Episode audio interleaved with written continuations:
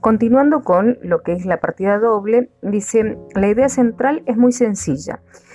Cada operación comercial es única e independiente de otras, pero deberán registrarse en dos columnas diferentes. Perdón. Cada una de esas columnas implican el ingreso por un lado y el egreso por el otro. ¿sí? También se les puede colocar debe y haber.